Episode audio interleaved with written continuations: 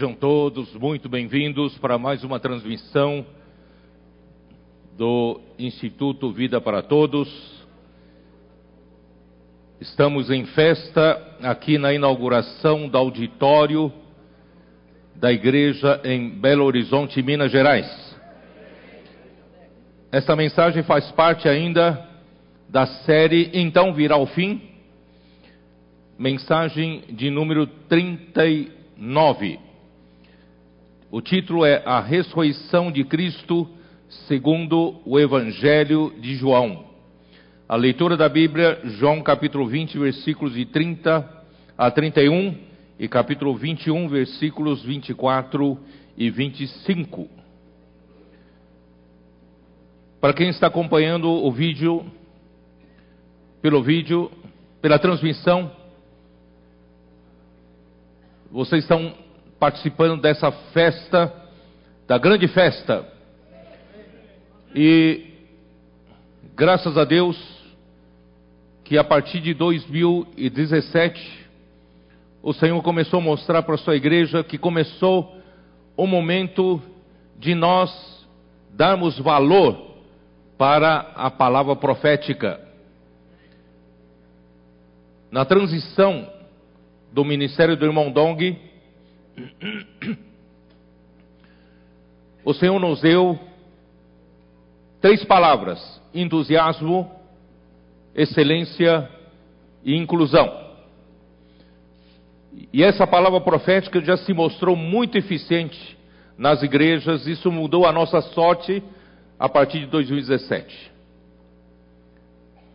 Muitos jovens, mulheres foram incluídos. E os nossos serviços que estavam apáticos, nós passamos a ter avançar para excelência em todos os serviços da igreja e da obra do Senhor. E também nós restauramos o entusiasmo na vida da igreja, nas reuniões da igreja. A visão foi renovada, muita coisa começou a mudar. Em seguida, nós vimos através do livro de Filipenses a respeito do esplâncnon de Cristo. E começou a haver uma grande mudança de críticas, ciúmes, invejas, dissensões para empatia, compaixão, suportando uns aos outros em amor, perdoando-nos mutuamente. E o Senhor começou a construir uma unidade mais profunda entre nós. E graças ao Senhor, a unidade e a harmonia começou a crescer entre nós, até que o Senhor nos trouxe nos dias de hoje, nós percebemos que a partir de 2017 as coisas começaram a serem intensificadas. Em 2018, nós tivemos o embrião da comportagem dinâmica. E em 2019 se tornou uma realidade. 29 equipes de comportores dinâmicos começaram a se formar. Naquele ano, mais de um milhão de livros foram distribuídos pelos comportores dinâmicos. E 2020 veio a pandemia quando parecia que tudo foi para água abaixo, mas Deus nos abençoou muito com a palavra profética. A palavra profética passou a ser acompanhada, acompanhada por todas as igrejas, porque não tínhamos outra opção. E essa palavra nos alinhou a todas as igrejas. Isso nos trouxe muita unidade, muita unanimidade e a comportagem dinâmica, apesar da pandemia, não parou. Naquele ano, nós, 2020, nós distribuímos um milhão e 600 mil livros pela comportagem dinâmica. E 2021, nós distribuímos 2 milhões, 3 milhões e 250 mil livros. Então, nesses curto espaço de 3, 4 anos, nós distribuímos quase 7 milhões de livros. Só pelos comportores dinâmicos. Alguma coisa grande está acontecendo entre nós. E a comportagem dinâmica trouxe outras ferramentas em funcionamento. O Avança Jovem, Fábrica de Vencedores, a rede das mulheres, a rede de cuidado das mulheres, as mulheres conectadas, começou a funcionar. E também veio, hoje, nesse esse ano, a rede dos homens, a rede de cuidado dos homens, homens de oração. E os jovens passaram a ter, não só Avança Jovem, mas grupo familiar de jovens, uma rede de cuidado de jovens. E entrou nessa festa os nossos adolescentes até crianças. Passaram a ir para ruas, para as ruas, pregando o evangelho, usando essa frase maravilhosa: Posso orar por você? Mudou a nossa sorte. Ó Senhor Jesus, às vezes eu sinto que nós não somos merecedores, mas o Senhor nos colocou nesse tempo. No tempo convencional, quem sabe nós nunca seríamos escolhidos. Nós seríamos refugados. Nós éramos como aquele primeiro exército de Davi na caverna de Adulão. Os endividados, os amargurados de coração, mas graças ao Senhor, o Senhor escolheu esses trabalhadores da última hora. Nem exército regular de Saul nós éramos. Mas graças a Deus, o Senhor está usando esses que pensam fora da caixa. Com relação à África, 1999, o Senhor tocou o irmão Donk de nós entrarmos naquele continente tão sofrido e nós precisávamos desse continente para que o Senhor possa voltar. E nós entramos na África com o intuito de ali estabelecer vida da igreja e por fim levantar vencedores. Mas, nesses anos todos, o trabalho lá ficou meio em latência. Não conseguimos alavancar. Foi por isso que eu encarreguei os cooperadores da região 6 a começar de uma maneira nova, de uma maneira turbinada, que estava no coração do irmão Dong já. Vamos trabalhar com SEAP, vamos trabalhar com comportores, vamos trabalhar com a impressão de livros, vamos trabalhar com Bucafé, uh, Expo Livro, Queridos irmãos, essa ida dos irmãos da região 6 para Angola, eu disse para eles, isso será um modelo para nós alavancarmos todo o continente africano.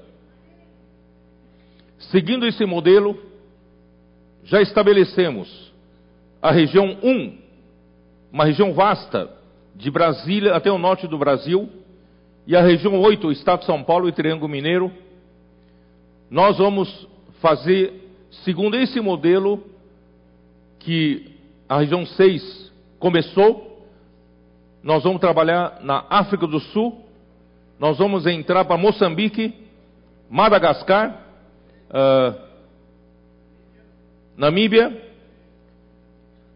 e nós vamos também uh, usar a região do Cone Sul para entrar no Quênia, Uganda, os dois Congos, e ali tem a Tanzânia, ali tem Ruanda e vários outros países que nós já temos alguns irmãos ali.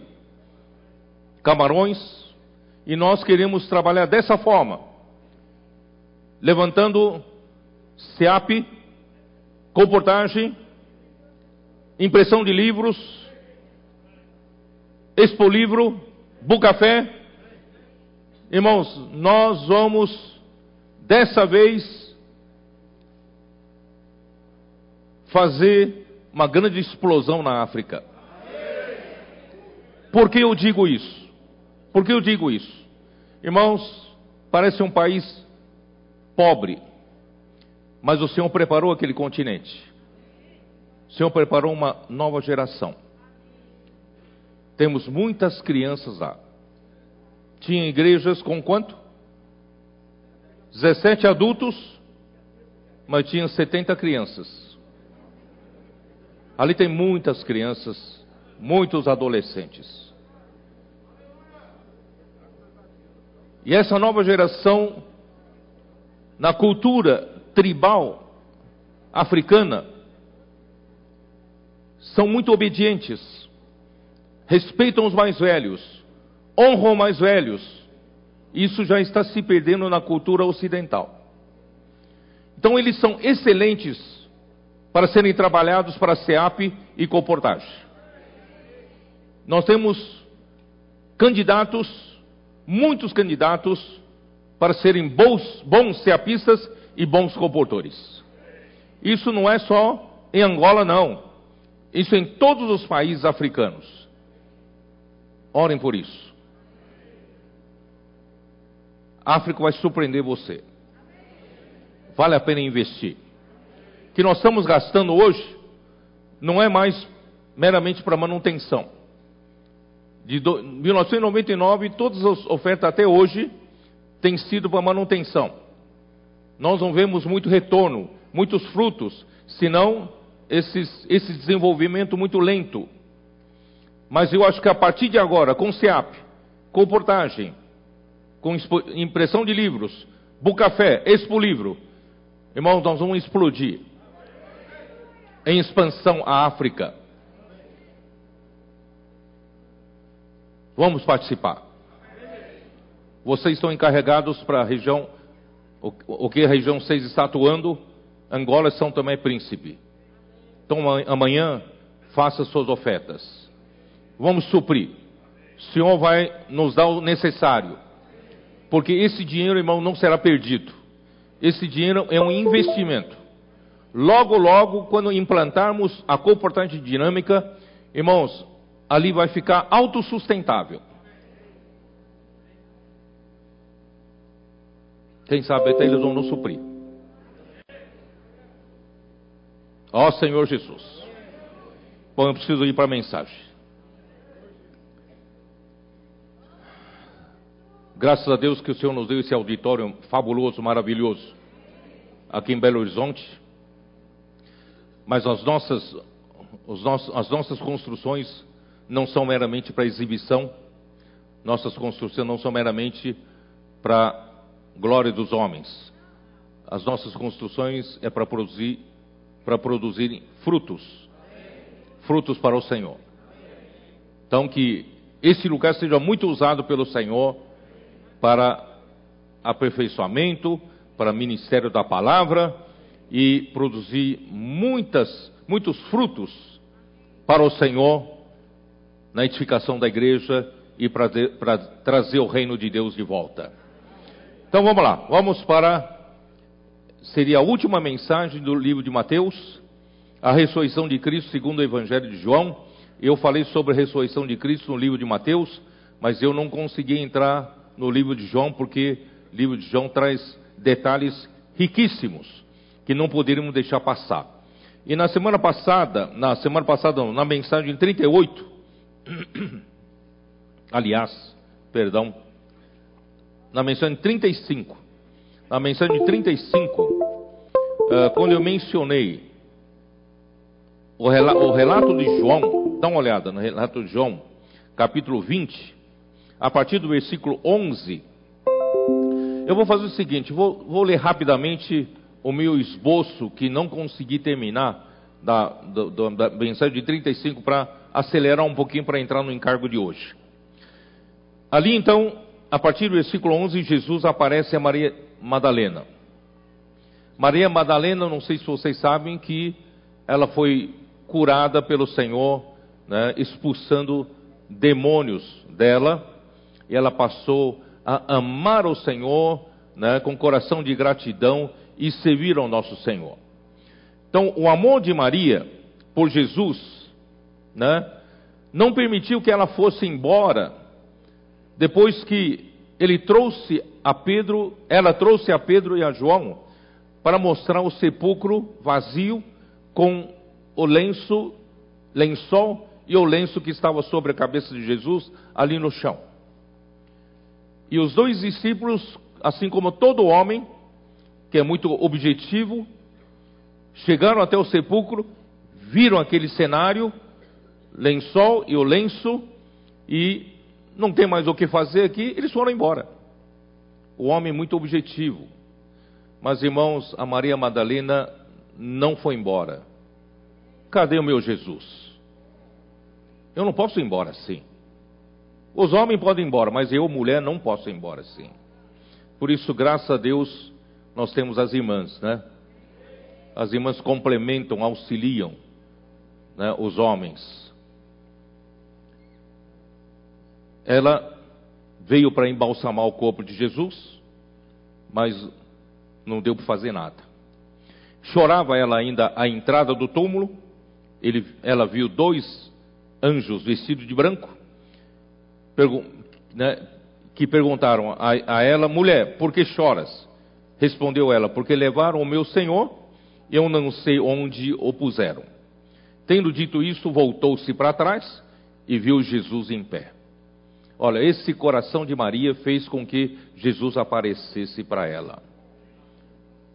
Irmãos, homens, precisamos aprender com as mulheres. Precisamos ter esse coração. Não seja tão objetivo demais, né? Não, não tem mais o que, não tem mais o que fazer aqui e vai embora. E a mulher, Maria Madalena, permaneceu. Mas ela não reconheceu que era Jesus, pensando que era um jardineiro, pediu então o corpo de Jesus para levar. Na verdade, nenhum dos discípulos, nem a Maria, nem as mulheres, tinham conceito de ressurreição. Não acreditavam que pudesse realmente ter havido a ressurreição. Então disse Jesus a ela, Maria. Aí ela o reconheceu.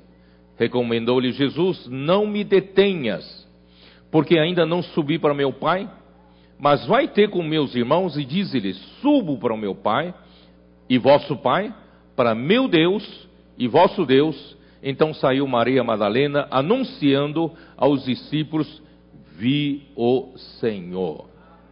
A Maria Madalena foi a primeira a ver o Senhor. Não foi Pedro, não foi João, foi a Maria Madalena. Por isso, irmãos, e, e Jesus, na verdade, não poderia sequer ser detido por ela, porque ao ser, ao se ressuscitar, ele deveria se apresentar ao Pai primeiro, depois da ressurreição. Mas por causa do coração da Maria, ele apareceu a ela, né? Ele, ele deveria ir primeiro ao Pai, se apresentar ao Pai. Então, irmãos, no dia, uh, em João, João 16, dá uma olhada, João 16, 7.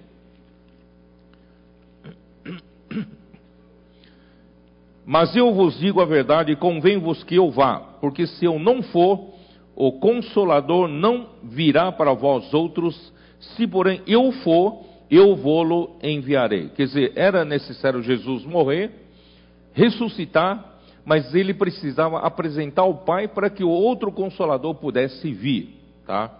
João 14, versículos 16 e 17, que nós já conhecemos bem, né, que diz assim: Eu rogarei ao Pai, e ele vos dará outro Consolador, a fim de que esteja para sempre convosco o Espírito da Verdade, que o mundo não pode receber, porque não o vê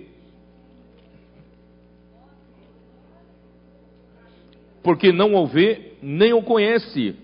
Vós o conheceis, porque ele habita convosco e estará em vós.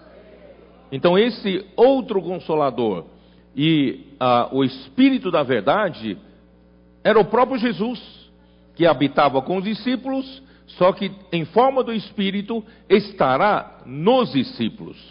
Tá? Uh, ele precisava que a ascensão, uh, ele, ele precisava, né, primeiro ser apresentado ao Pai. E depois, também, ele teria que fazer a, sua ascensão pública. a sua ascensão secreta, ele deveria naquele dia ir primeiro para o Pai. Mas por causa do desespero da Maria, né, de Maria, ele apareceu a Maria. E então aí ele foi se apresentar ao Pai. Mas a sua ascensão pública aconteceu em Atos capítulo 1, versículo 9. Dá uma olhada. Atos capítulo 1, versículo 9.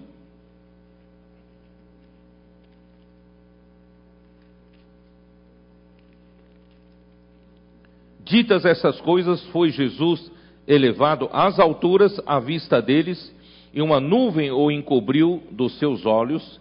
Estando eles com olhos fitos no céu, enquanto Jesus subia, eis que dois varões vestidos de branco se puseram ao lado deles. E lhes disseram: Varões galileus, porque estáis orando, eh, olhando para as alturas? Esse Jesus, que dentre vós foi assunto ao céu, virá do modo como o vistes subir. Essa foi a ascensão pública. Muitas pessoas viram a sua ascensão. Então, nesse dia, né, uh, na verdade, no, no, dia da ressurreição, na, no dia em que ele apareceu a Maria Madalena, ele foi ao Pai, naquele dia. Não é, não estou me referindo a essa ascensão pública que acabei de ler em Atos capítulo 1. No dia da ressurreição, ele foi até o Pai e voltou à noite, não é isso? Vamos lá, dá uma olhada. Capítulo 20, né, de, de, de João. Capítulo 20 de João, versículo 19. Ao cair da tarde daquele dia, do dia da ressurreição, tá? Ao cair da tarde daquele dia, ele já tinha ido até o Pai. Ele se apresentou ao Pai, tá? E, e ao cair da tarde daquele dia, ele o primeiro dia da semana, trancadas as portas da casa onde estavam os discípulos com medo dos judeus, veio Jesus, pôs-se no meio e disse-lhes: Paz seja convosco. E dizendo isto, lhes mostrou as mãos e o lado. Alegraram-se, portanto, os discípulos ao verem o Senhor. Disse-lhes, pois, Jesus outra vez: Paz seja convosco, assim como o Pai me enviou, eu também vos envio. E havendo dito isto, soprou sobre eles e disse-lhes: Recebei o Espírito Santo. Se de alguns uh, perdoardes os pecados, serão são-lhes perdoados, se lhes retiverdes, serão retidos. Então aí aconteceu, né?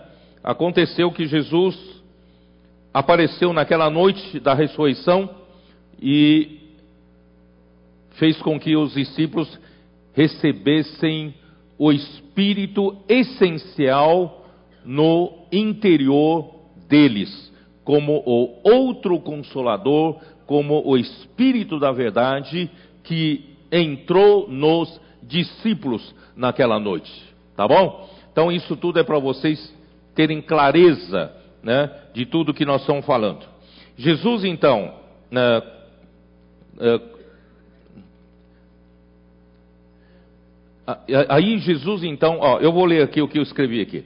Então, é, os discípulos, com medo dos judeus, trancaram as portas da casa onde estavam. Veio Jesus, pôs-se no meio deles, disse-lhes: Paz seja convosco. Mostrou, mostrou as mãos e o lado, alegraram-se os discípulos ao verem o Senhor. Então quero dizer para vocês, irmãos, Jesus já não estava mais com a aparência de quando estava em carne.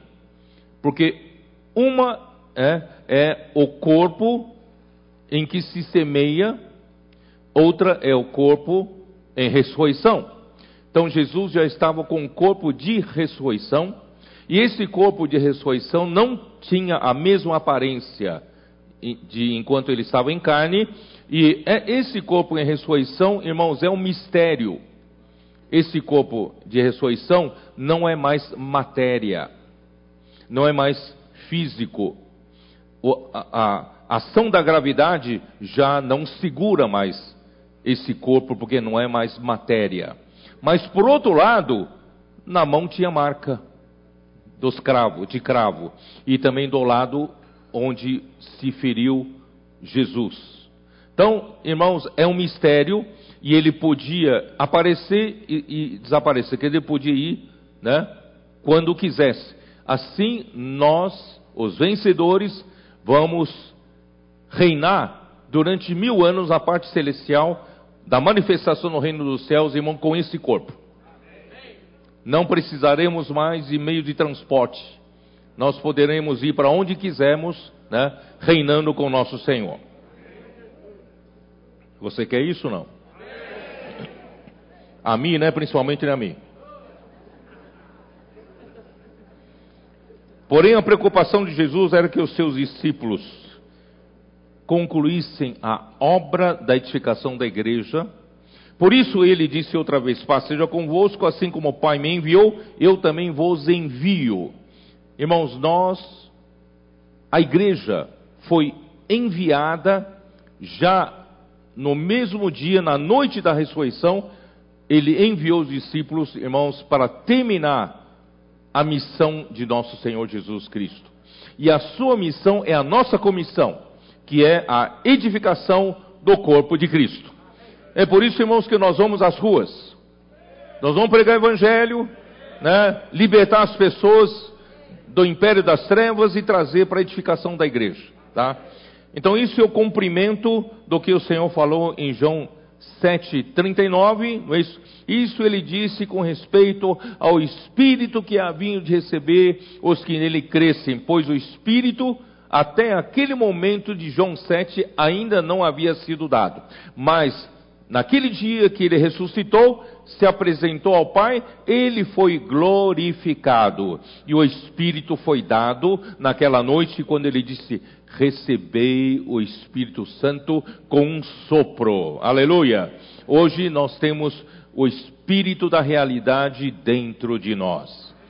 Jesus então foi glorificado pelo Pai na sua ressurreição e o Pai enviou outro consolador, o Espírito da realidade. Somente depois dos, dos discípulos terem recebido o Espírito é que eles podem ser enviados para a comissão de pregarem o Evangelho e edificarem a igreja. Irmãos, graças a Deus nós recebemos esse Espírito, hoje nós podemos pregar o Evangelho e cumprir a nossa missão.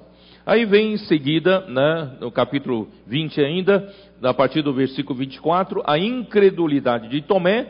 Então, sete dias depois, oito dias depois, né, o Senhor aparece novamente a eles com a presença de Tomé. E Tomé então teve que ver para crer. Né? Aí o Senhor falou: Bem-aventurados os que não viram e creram. Isso está no versículo 29. Ah, então, qual é o objetivo do, dos escritos de João? Né? Versículo, uh, versículo 30 a 31. Na verdade, fez Jesus diante dos discípulos muitos outros sinais que não estão escritos nesse livro. Estes, porém, foram registrados para que creiais que Jesus é o Cristo, o Filho de de Deus para que, crendo, tenhais vida em seu nome. Irmãos, Jesus não veio para fazer uma grande obra né, uh, religiosa, levantando uma grande instituição né, religiosa cristã. Não, ele veio suprir vida. Ele veio através da fé nós, que nós recebamos a vida de Deus, recebamos o Espírito e somente assim, irmãos, nós poderemos cumprir a nossa comissão, tá bom? Então eu vou agora entrar na mensagem de hoje, tá? Ó oh, Senhor Jesus. Capítulo 21 de João. Era um capítulo, irmãos, que eu não, podia, não poderia deixar passar. É um capítulo muito importante, apesar de você já conhecer bem. Mas eu preciso falar. Versículo 1: de, Depois disto, tornou Jesus a manifestar-se aos discípulos junto do mar de Tiberíades. E foi assim que ele se manifestou.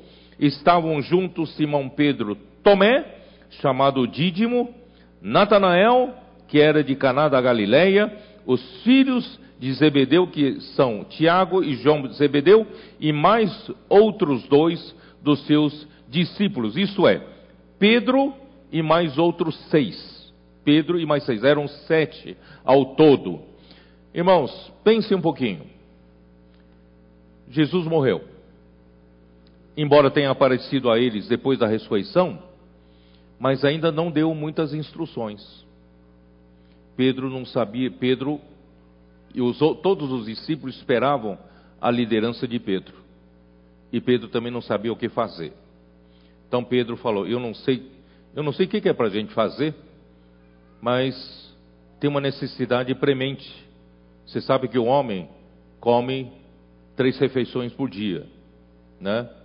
E logo, logo, outras coisas podem esperar, mas o estômago começa a apertar, né? Né, amigo?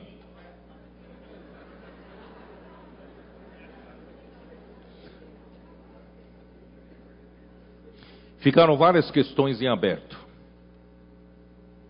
Como seria o sustento deles? O que deveriam fazer para levar a cabo a comissão?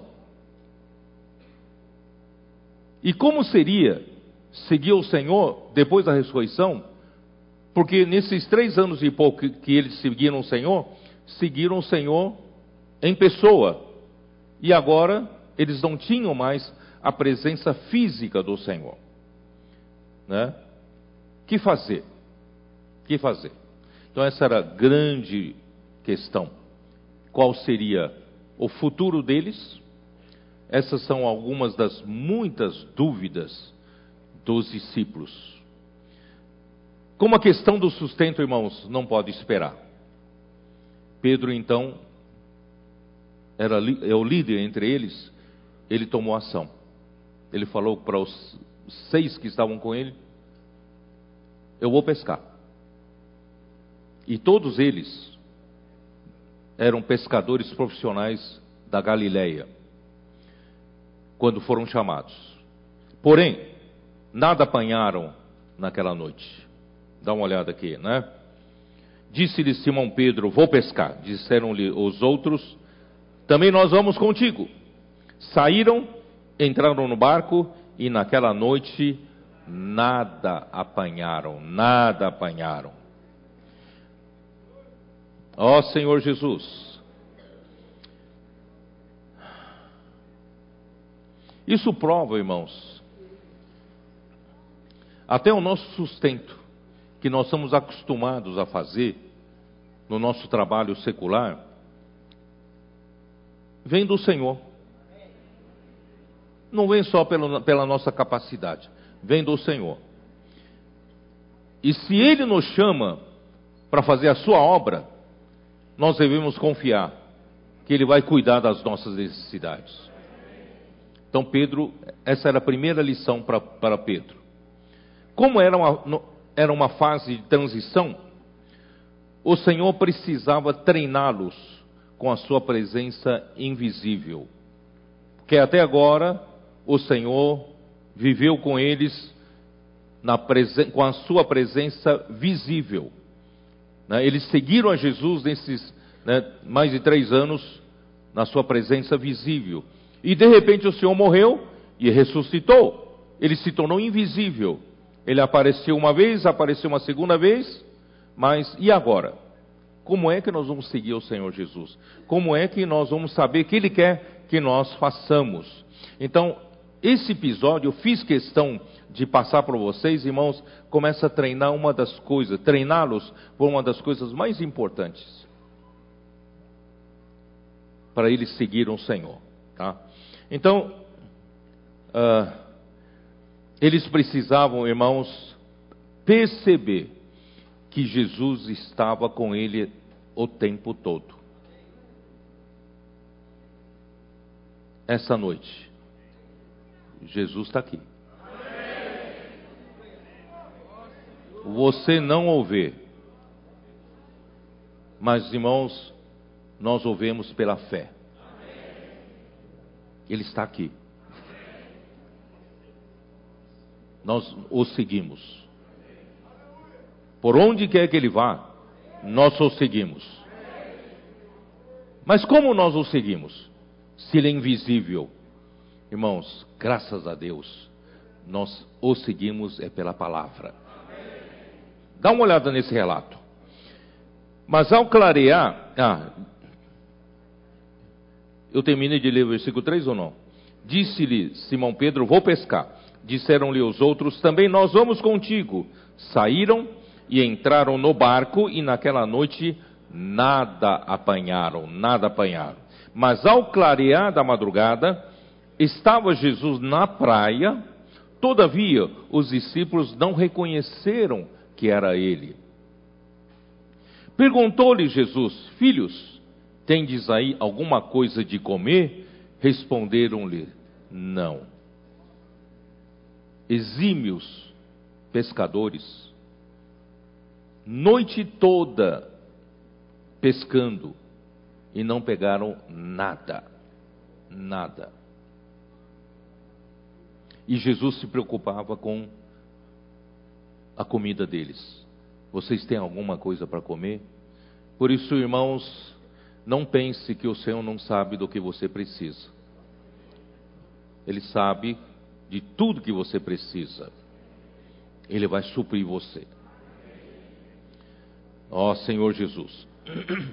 Era um momento que nós precisamos aprender a viver pela fé. Por isso que Pedro, eu me lembrei, Pedro falou na sua primeira epístola, vocês se lembram? Tem um, tem um versículo que para mim parece que está meio fora do lugar, né? Mas aqui, ó, 1 Pedro capítulo 1, eu acho que é o versículo 8, dá uma olhada. Né? Primeiro, quando ele fala sobre né, nós, o Senhor quer provar nossa fé, nós precisamos ser provados como se depura o ouro perecível, não é isso? Tá? E isso vai redundar em louvor, glória e honra na revelação de Jesus Cristo. Mas de repente o versículo 8 parece que vem uma coisa meio fora do contexto. A, a quem não havendo visto, a mais. No qual, não vendo agora, mas crendo, exultais com alegria indizível e cheia de glória Irmão, nós não estamos vendo Jesus fisicamente.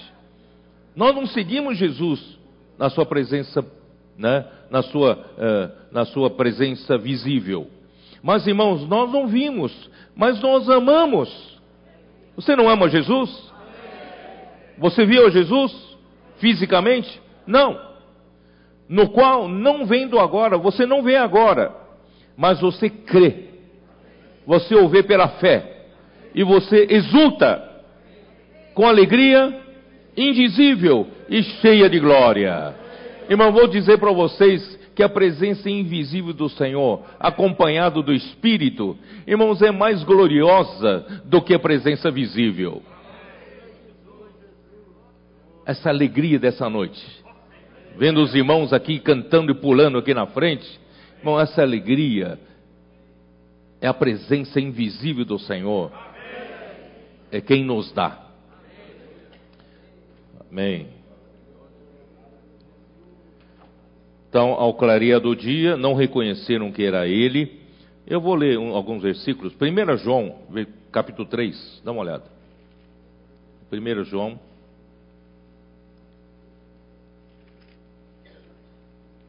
Capítulo 3.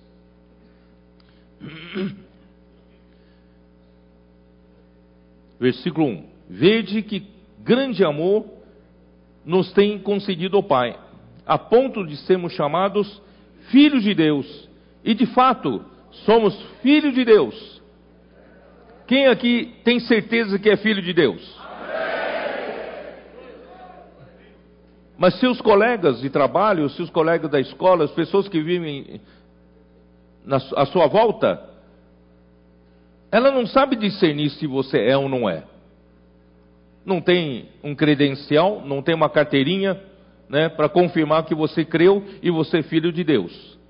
Por essa razão, o mundo não nos conhece, porquanto não conheceu a Cristo, não conheceu a Ele mesmo, porque é uma coisa misteriosa. Amados, agora somos filhos de Deus. Somos filhos de Deus. E ainda não se manifestou o que haveremos de ser. Sabia disso não?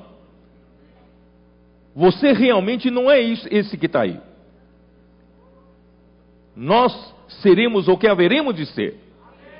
O Filho de Deus está aqui escondido aqui dentro de nós. Quando Cristo voltar, irmão, nós vamos ser revelados. Aí você vai ser conhecido como realmente é. Sabemos que quando ele se manifestar, seremos semelhantes a ele, porque haveremos de vê-lo como ele é. Senhor Jesus. 1 Coríntios, 1 Coríntios 15.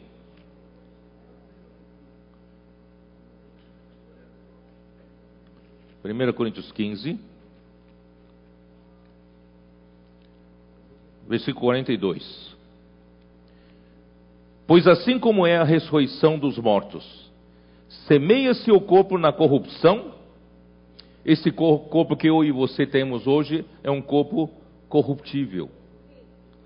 Esse corpo aqui, irmãos, é para usar para semear. Esse corpo é ser usado para pregar evangelho. Esse corpo é para ser usado para rede de cuidado. Esse corpo é para ser usado para cumprir a nossa grande comissão, que é a edificação do corpo de Cristo. Então, semeia o seu corpo na corrupção, ressuscita na incorrupção. Semeia-se em desonra, ressuscita em glória. Semeia-se em fraqueza, ressuscita em poder. Semeia-se corpo natural, ressuscita corpo espiritual. Se há corpo natural, há também corpo espiritual espiritual. Não é glorioso, irmãos? Por isso, irmãos, mais o Senhor, Ele se preocupa, enquanto vivemos nesse corpo da corrupção, precisamos comer, né, amigo? Precisamos comer. Aí Jesus então pergunta: Vocês têm alguma coisa para comer? Não tem. Jesus sabia que eles estavam com fome. Estavam com fome. E Jesus já preparou para eles. Né? Vamos continuar lendo lá? João 20, 21? Vamos lá. João 21. O Senhor sabe que está com fome.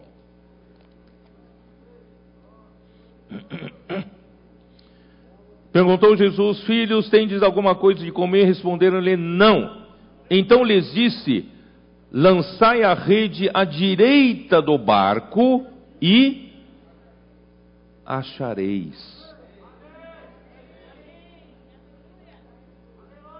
Assim fizeram. Eu não sei se eu estou conseguindo impressionar vocês.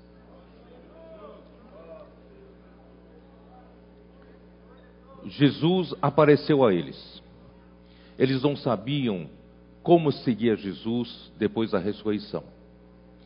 Jesus então deu uma palavra.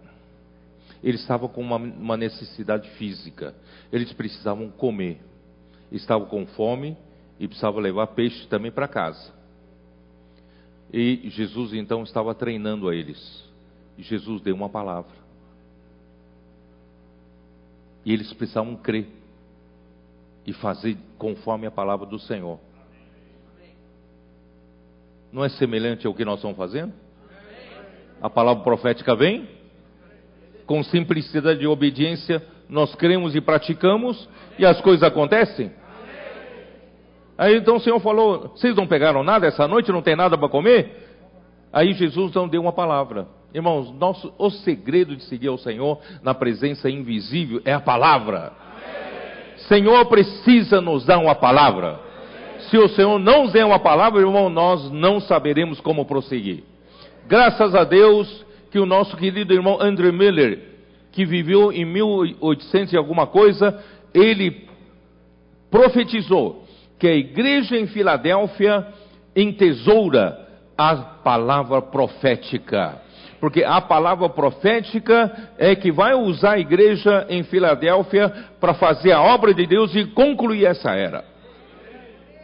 Então, a maneira de Jesus treinar os discípulos, principalmente a Pedro, que tinha que tomar liderança, né, era treiná-lo de que daqui para frente vocês não vão me ver presencialmente, mas vocês vão seguir a mim pela palavra.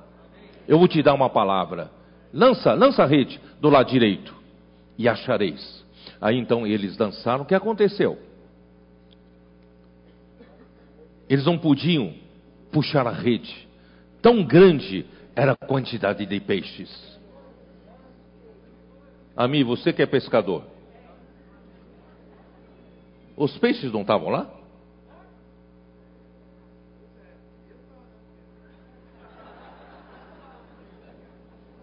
Mas eles durante a noite, você acha que eles não lançaram ao lado direito do barco? Lançaram do lado direito, do lado esquerdo, à frente, atrás, todo lado, tudo quanto é lado. Mas quando o Senhor falou, lança do lado direito, eles acharam.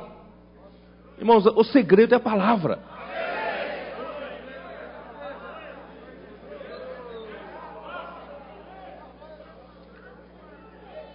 Se você ainda confia na sua capacidade, você vai tentar pescar a noite inteira, não vai achar nada.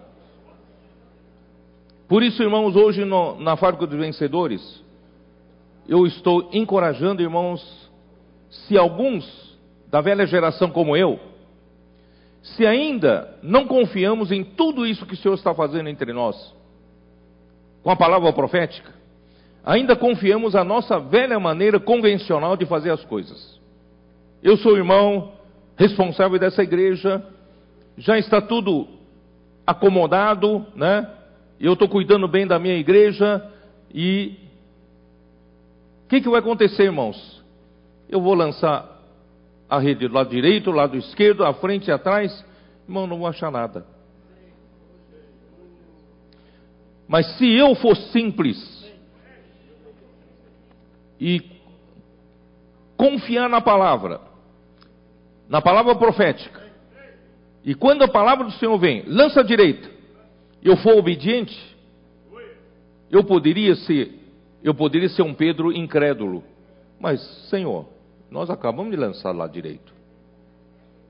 Não discuta com o Senhor.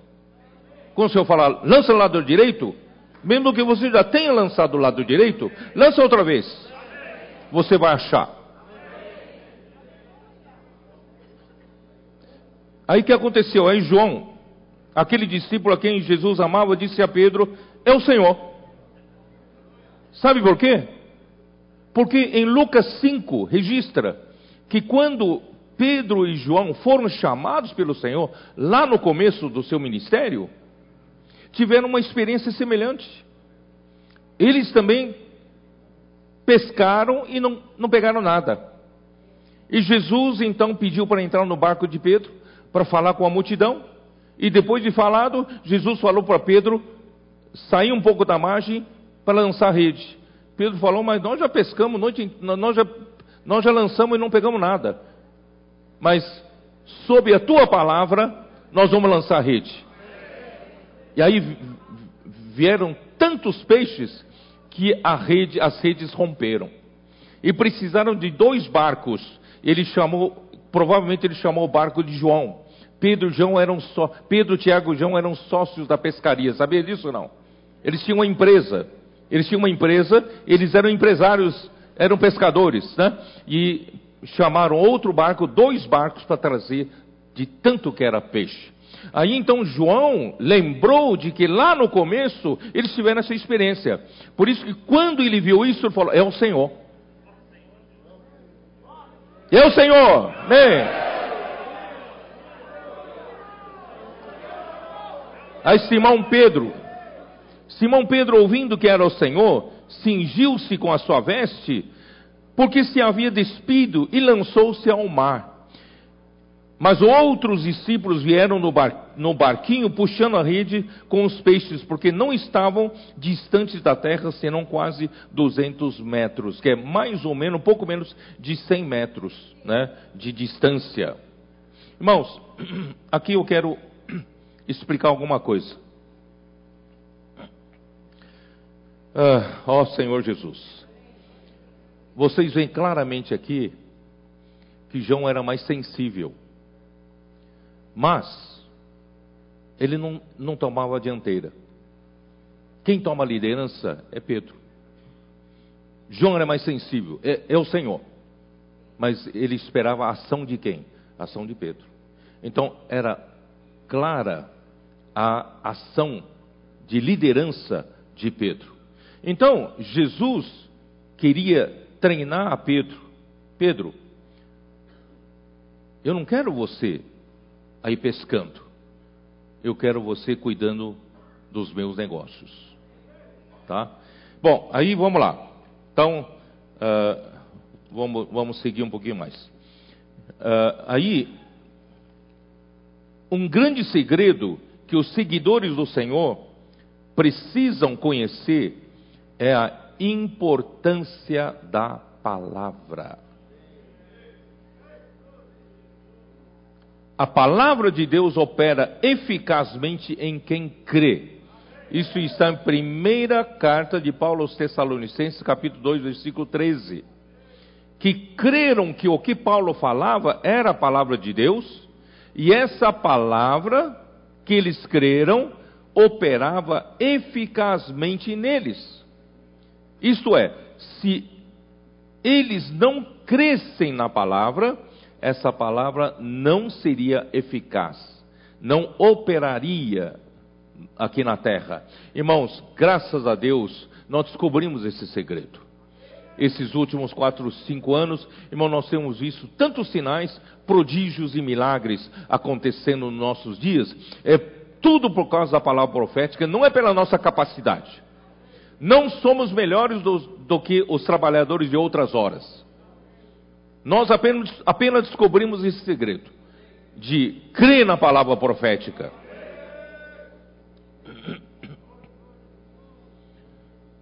Jesus falou, eles creram. Vamos seguir esse padrão? Jesus fala e nós cremos. Você sabe quanto tinha, quantos peixes tinha a rede? Nessa rede aí? 153 grandes peixes. Se você lança a rede e pegar ali uma meia dúzia, você já fica contente. Mas 150 grandes peixes. Irmãos, isso mostra que né, a palavra do Senhor tem poder. Tá? Era aqui, né? Vamos continuar aqui. Ó Senhor Jesus. Uh, versículo 11: Simão Pedro, uh, Jesus, versículo 10: Disse-lhe. Ah, versículo 9, perdão. Uh, ao saltarem em terra, viram ali umas brasas. Jesus não só tinha né, conseguido o peixe que eles pescaram, mas Jesus já tinha brasa na praia. Né? Uh, e, e, em cima, né, peixes, peixes. E havia também pão. Quer dizer, eles nem trouxeram ainda os, os peixes da, da, rede, Jesus já tinha peixe na, na grelha e também já pão. Né? Então disse-lhe Jesus: Trazei alguns dos peixes que acabasse de apanhar. Simão Pedro entrou no barco e arrastou a rede para a terra, cheia de 153 grandes peixes. E não obstante serem tantos, a rede não se rompeu. É outro milagre, a rede não se rompeu. Irmãos, graças a Deus, nós estamos nós estamos, através da comportagem dinâmica, através da comportagem por hora, através né, uh, da, da, da, da, pregação do evangelho do, dos irmãos, das irmãs, posso orar por você, através dos, das nossas crianças saindo às ruas, orando com as pessoas, através nossos adolescentes em guerra e nossos jovens ali, na, na, né, nós irmãos estamos recebendo tantos peixes. Uma saída, conseguimos tantos contatos mas essa rede não se rompe. Porque hoje já temos rede de cuidado das mulheres, rede de cuidado dos homens, rede de cuidado dos jovens, rede de cuidado dos adolescentes dos, das crianças. Temos a central de acolhimento, central de distribuição. Nós, nós temos todos os demais serviços da igreja para que as pessoas que entrem possam servir ao Senhor e serem edificados juntamente conosco. Essa rede não vai se romper. Disse-lhe Jesus: Vinde e comei. Gostou, né, dessa palavra, né? Vem, vem comer, vamos comer.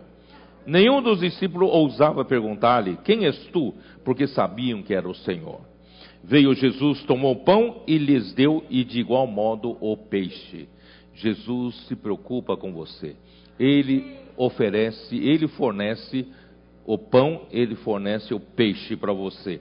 E já era esta a terceira vez que Jesus se manifestava aos discípulos depois de ressuscitado dentre os mortos. Uh, ó Senhor Jesus, uh, o que eu queria destacar, já falei, a sensibilidade de João e a liderança de Pedro. Tá? Sete homens em um barquinho. Aqui descreve como um barquinho. Não sei como é que os sete homens num barquinho, sete, esse barquinho comportaria sete homens, né? Uh, eu acho que eles improvisaram aquela pescaria. Não é? De repente Pedro falou: Eu vou pescar. Mas onde tem barco? Vamos dar um jeito, vamos emprestar um barco aí. E pegaram um barquinho, já pensou, sete homens num barquinho, né? Tudo improvisado. Então, os que creem na palavra de Jesus e com obediência praticam conforme a palavra do Senhor, desfrutam do fruto do milagre da palavra e ficam saciados. Quando você sai para orar, orar pelas pessoas, você é o primeiro a ficar satisfeito. É ou não é? Quando você, você que está acostumado a fazer, você não, não, você não, não, você não fala, posso orar por você? e você não faz a comportagem, você não, né, não, você não, não produz algum fruto, você não fica saciado. Então, graças ao Senhor, irmão, nós somos os primeiros a desfrutar dos frutos. Este episódio deixa claro que o Senhor chama os que o Senhor chama a sua obra, para a sua obra, não devem se preocupar com o sustento, pois ele é capaz de suprir com abundância as suas necessidades. Por isso, irmãos, vou repetir o que está escrito em Mateus 6, dá uma olhada. Vale a pena, Mateus 6. Por isso amanhã pode ofertar à vontade. Você não vai ficar mais pobre ofertando. E não vai ter necessidade porque você ofertou. Pelo contrário, vai ter abundância. 31. Portanto, não vos inquieteis dizendo que comeremos, que beberemos, ou com que nos vestiremos, porque os gentios é que procuram todas essas coisas. Mas vocês não são mais gentios, pois o vosso Pai Celeste sabe que necessitais de todas elas. Buscai, pois, em primeiro lugar o seu reino e a sua justiça, e todas essas coisas vos serão acrescentadas abundantemente 153 grandes peixes. Portanto, não vos inquieteis com o dia de amanhã, pois o amanhã trará os seus cuidados, basta ao dia o seu próprio mal. Então, irmãos, Pedro, como o líder principal, precisava estar alinhado com a comissão que o Senhor deixaria para a sua igreja sob sua liderança. Então aí vem a história de versículo 15 em diante. Capítulo 21, versículo 15. Depois de terem comido, perguntou Jesus a Simão Pedro: Simão, filho de João, amas-me mais do que estes outros? Ele respondeu: Sim, Senhor, tu sabes que te amo. Ele lhe disse: Apacenta os meus cordeiros. Ele não disse, então vai, volta para a pescaria. Não, apacenta os meus cordeiros. Tornou a perguntar-lhe pela segunda vez: Simão, filho de João, tu me amas? Ele lhe respondeu: Sim, Senhor, Tu sabes que te amo. Disse-lhe Jesus: Pastoreia as minhas ovelhas. Pela terceira vez, Jesus lhe perguntou: Simão, filho de João, tu me amas? Pedro entristeceu-se por ele lhe ter dito pela terceira vez: Tu me amas? E respondeu-lhe: Senhor, tu sabes todas as coisas. Tu sabes que eu te amo. Jesus lhe disse: Apacenta as minhas ovelhas. Irmãos, é muito, muito interessante Jesus treinando a Pedro a seguir a Jesus na, na, na presença invisível, que é seguir a sua palavra. Em segundo lugar, não se preocupe com seu sustento. Se eu te chamo para a minha obra, para vocês, você liderar a igreja para cumprir a grande comissão, eu vou dar sustento para você, né? E você se preocupa com os cordeiros e se preocupa com as ovelhas. Você precisa cuidar das ovelhas. Você precisa apacentar, você precisa pastorear. Ó Senhor Jesus. Irmãos, uh, Pedro que havia negado o Senhor três vezes, quando o galo cantou, ele se lembrou que Jesus disse que aquele Pedro que parecia tão forte, que nunca iria né, negar o Senhor, negou o Senhor três vezes de uma maneira tão vergonhosa, e o Senhor, né, novamente confia ele a sua liderança para cuidar da sua igreja, para comissioná-lo para cuidar da igreja, tá? Então, irmãos, uh, o Senhor Jesus não, não poderia simplesmente comissioná-lo para fazer a obra de Deus em sua força natural. Porque em sua força natural, Pedro vai negar o Senhor mais uma vez. Irmãos, o Senhor não quer a nossa força natural para fazer a obra de Deus, para cumprir a nossa grande comissão. O nosso serviço a Deus, irmãos, tem que se iniciar em nosso amor pelo Senhor porém não amor natural. Quando Jesus perguntou, as duas primeiras vezes que Jesus perguntou, Pedro, tu me amas? Esse verbo é o verbo ágape, agapau. Então, ágape é amor de Deus. Deus é amor. E esse amor, irmão, só Deus tem. Não tem no homem natural. O homem natural nem, não tem amor a ágape, mas a fonte do amor é Deus. O ágape é Deus. E Pedro responde, responde, né? Senhor, tu sabe que eu te amo. Aí ele fala filéu. Eu te amo, filéu, tá? Então, nós Senhor, Deus nos supre com o seu amor e nós amamos a Deus e, aos homens com o amor filéu. Suprido pelo amor ágape de Deus. Vocês entenderam ou não? Então, na segunda vez, de novo, Pedro, tu me amas, agapau? Senhor, tu sabes que eu te amo, filial. A terceira vez, Jesus falou, tu me amas, esse amor agora é filial. Então, Deus, Jesus desceu ao nível do homem, né? Já que Deus é, a, é o amor ágape, eu já supri meu, meu amor ágape para você, você já não usa seu amor natural para fazer a minha obra, agora está pronto. Irmãos, os comportadores dinâmicos não fazem comportagem por qualquer outro interesse. Não é pelo dinheiro, não é pela fama, não é pela glória, é por amor ao Senhor. Por amor ao Senhor e por amor às pessoas, porque o Senhor nos encarregou de cuidar das pessoas, de apacentar os cordeiros, de pastorear as ovelhas e apacentar as ovelhas. Então, queridos irmãos, nós servimos aqui na igreja não é por dinheiro, não é por recompensa aqui, irmãos, é por amor ao Senhor. Então, tudo que fazemos, irmãos, para o Senhor é com amor ágape de Deus, nós amamos com amor filial, de volta para Deus e para né, os homens. Aí entra os versículos seguintes, versículo 18. Em verdade, em verdade te digo que quando eras moço, mais moço, eu, tu te cingias a ti mesmo e andavas por onde querias. Quando, porém, fores velho, estenderás as mãos e outro te cingirá e te levará para onde não queres. Disse isto para significar com que gênero de morte Pedro havia de glorificar Deus.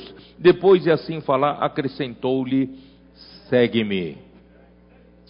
Irmãos, de um lado, Jesus estava profetizando de que forma né, Pedro iria seguir ao Senhor, e Jesus disse claramente aqui que Pedro iria ser martirizado. Ele iria morrer por causa de Jesus. Você está disposto a isso não? Claro que o Senhor não está profetizando para você morrer fisicamente, mas pelo menos você está disposto a seguir ao Senhor, até o fim? Enquanto imaturo, Pedro tinha liberdade para ir onde ele queria. E assim somos nós. Quando nós temos a imaturidade, nós vamos para onde nós queremos. Somos donos do nosso nariz, não é isso? Mas quando a vida vai crescendo, a maturidade vem, nós vamos perdendo a nossa liberdade no homem natural. Não é isso? Nós vamos também sendo mais restritos pela vida de Deus. E por isso que os filhos maduros, ruiós, são guiados pelo Espírito de Deus. Isso está Romanos capítulo 8, versículo 14. Vocês se lembram desse versículo? Né? Não, vamos, vamos ler, vai. Queria economizar, vamos lá. Romanos 8, 14.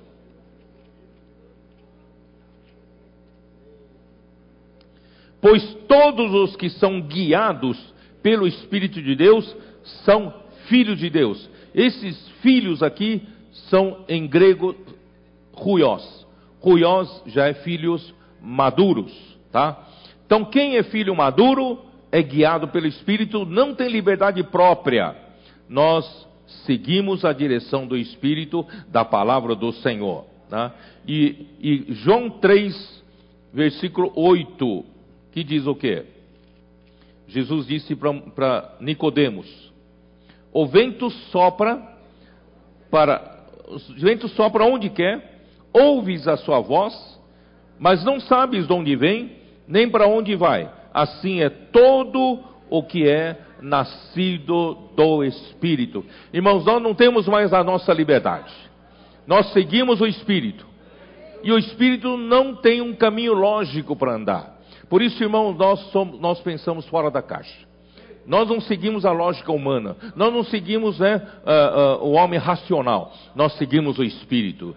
O Espírito é como o vento. Ele de repente pode mudar de direção e nós temos que mudar rápido. Amém? Ó Senhor Jesus, no início do nosso serviço ao Senhor, na igreja, o nível de vida ainda era baixo, raso. vamos lá, vamos ler Ezequiel 47. Vamos dar uma lida rapidamente. Ezequiel 47. Senhor Jesus. Versículo 1: Depois disto, o homem me fez voltar à entrada do templo, e eis que saíam águas de debaixo do limiar do templo para o oriente. Porque a face da casa dava para o oriente, e as águas vinham de baixo, do lado direito da casa, do lado sul do altar. Ele me levou pela porta do norte e me fez dar uma volta por fora, até a porta exterior que olha para o oriente, eis que corriam as águas ao lado direito. Irmão, da casa de Deus, do templo de Deus, correm águas. Essas águas são o Espírito, essas águas são a vida que corre por meio do Espírito, e o Espírito, irmãos, vem como com a palavra. Aí, versículo 3: Saiu aquele homem para o oriente, tendo na mão um cordel de medir, mediu mil côvados e me fez passar pelas águas, águas que me davam pelos tornozelos. Tornozelos, principalmente vocês mineiros que não têm praia, né? Quando vocês visitam algum, algum estado que tem praia, vocês ficam loucos para entrar na água, né? Aí vão para a praia, quando ah, no lugar raso vocês ficam pisando ali, brincando com a água, não é isso? Água que dava torno, pelos tornozelos. Vocês têm muita liberdade para correr, para brincar, não é isso?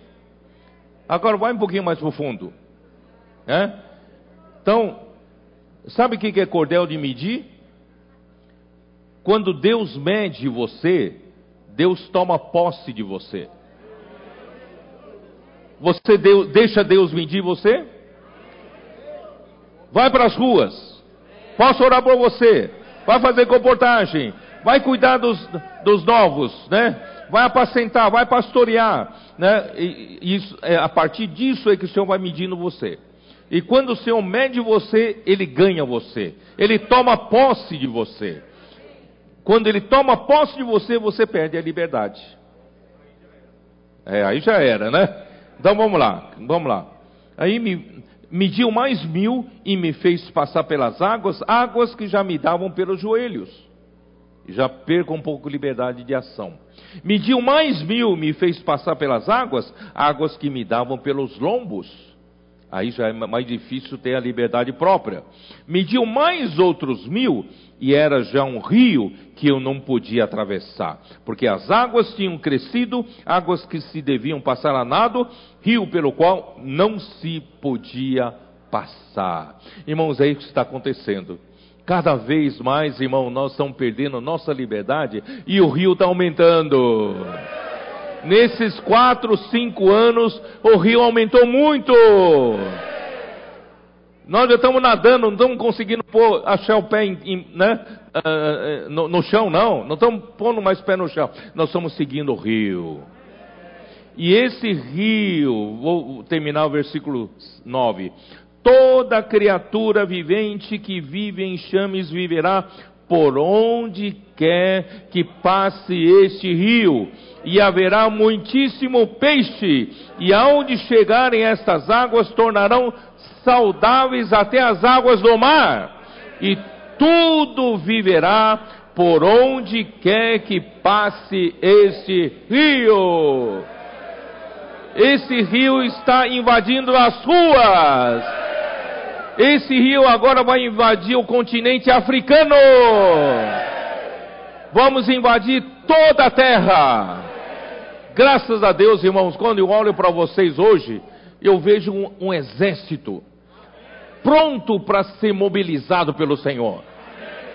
Quando o Senhor fala, eu preciso de gente na África, tem gente indo para a África. Eu preciso, preciso, preciso de um exército na Austrália, já foram lá e ainda vão mais.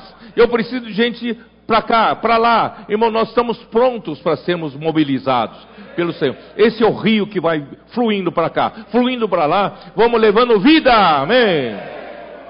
Ó Senhor Jesus. Por fim, irmãos, na morte, na sua morte, Pedro, a história mostra que ele pediu para ser crucificado de cabeça para baixo. Ele não se considerava digno de ser crucificado com o seu Senhor, tá? Então, eu vou, vamos terminar aqui, ó, João 21, vamos terminar o finalzinho aqui, ó. Ó Senhor Jesus.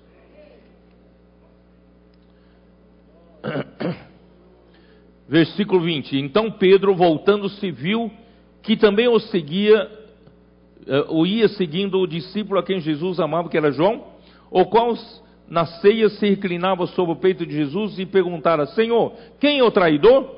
Vendo-o, pois, Pedro perguntou Jesus: E quanto a este?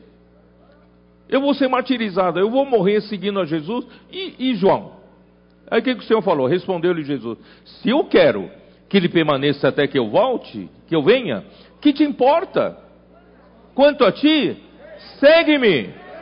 Né?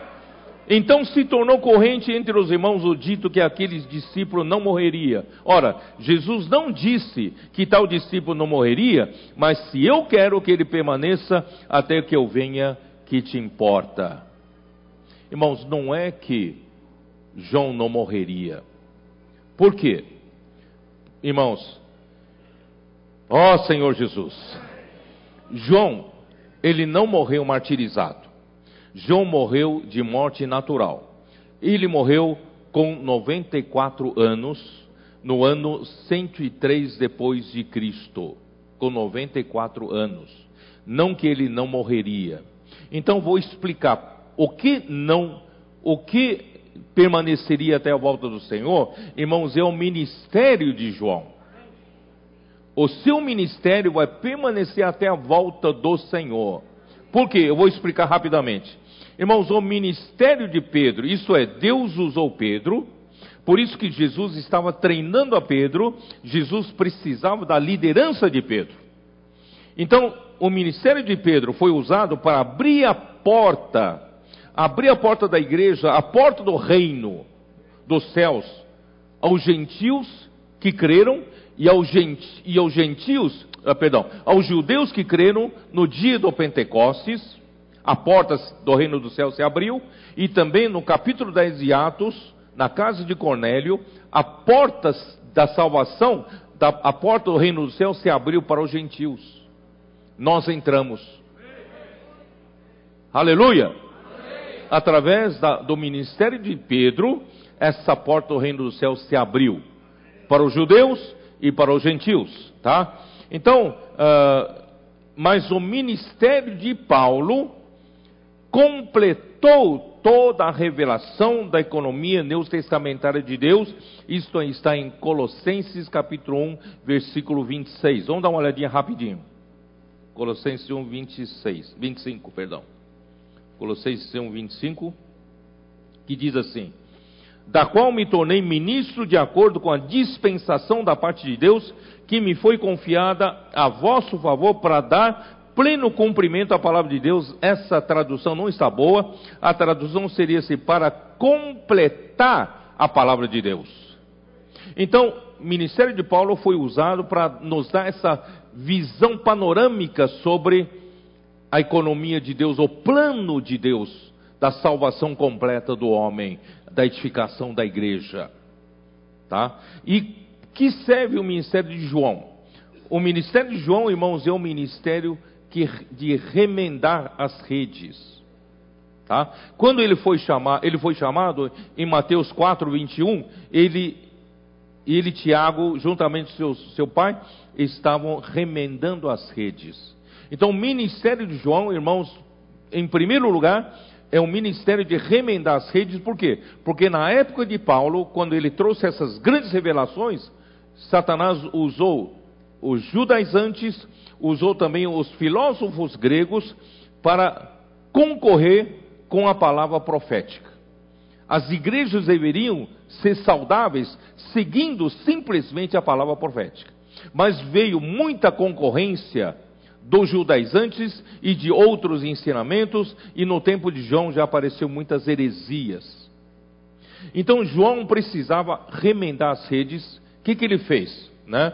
Eu vou e, e, e, em segundo lugar, primeiro para remendar as redes, em segundo lugar, o ministério de João era um ministério conclusivo, é um ministério que vai concluir essa era. Amém? Então, como João fez a remend... como João fez esse, nesse ministério remendador? O evangelho de João começa com a palavra. Eu vou ler o que eu escrevi aqui, tá?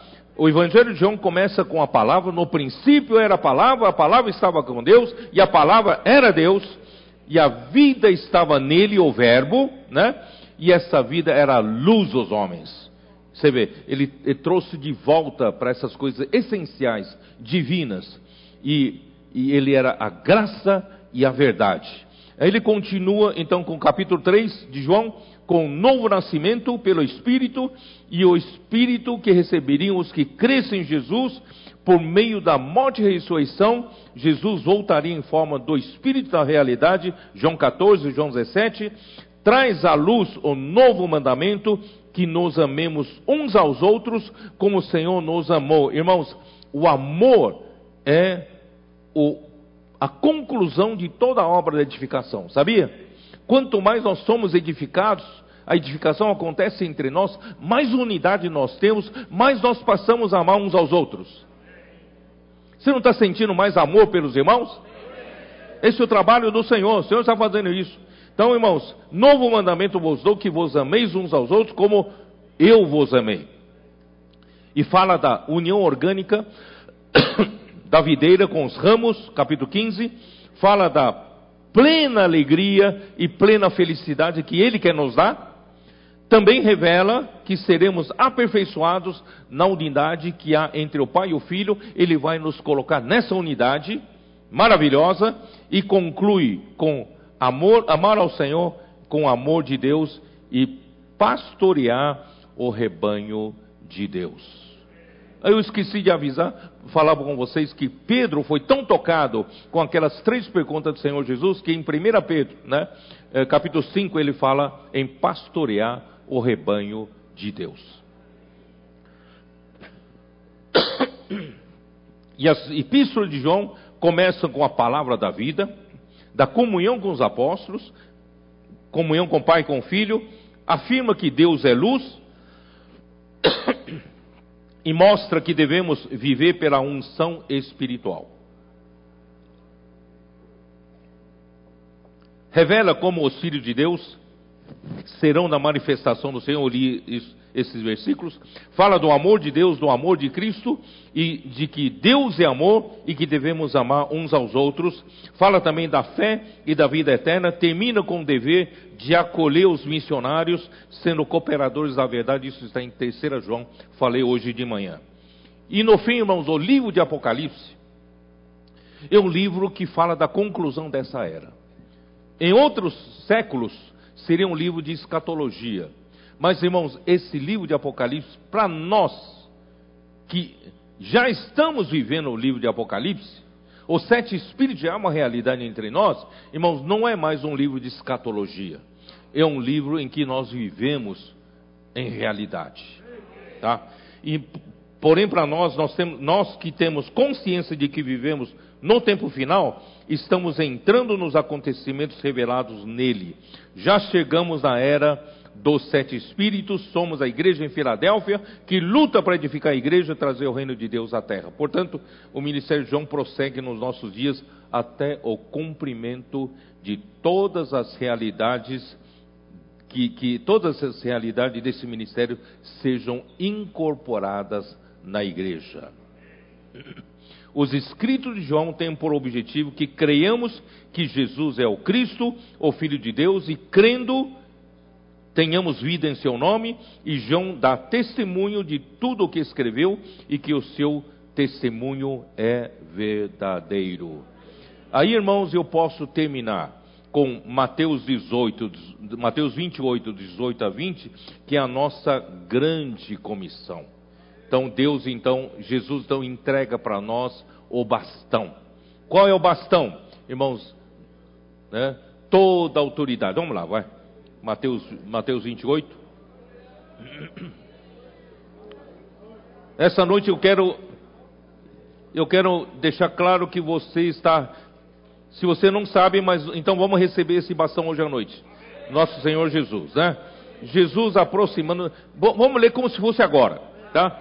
Jesus aproximando-se falou-lhes dizendo: Toda autoridade me foi dada no céu e na terra.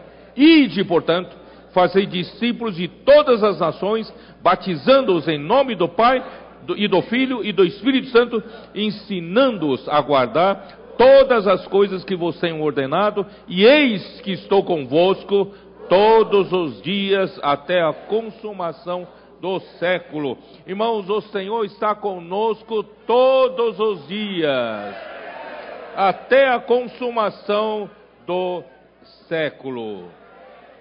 Eu vou terminar aqui.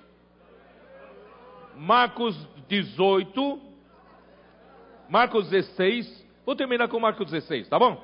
Vamos lá. Já que vocês não querem que eu termine, então vamos lá, terminar com Marcos 16. Marcos 16. Ó Senhor Jesus.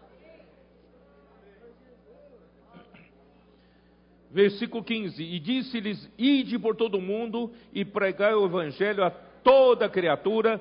Quem crer e for batizado será salvo, e quem não crer será condenado. Esses sinais hão de acompanhar aqueles que creem, em meu nome expelirão demônios, farão falarão novas línguas, pegarão em serpentes, e se alguma coisa mortífera beberem, não lhes fará mal, se impuserem as mãos sobre os enfermos, eles ficarão curados.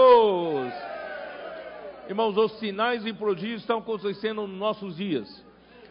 De fato, o Senhor Jesus, depois de lhes ter falado, foi recebido no céu e assentou-se à destra de Deus.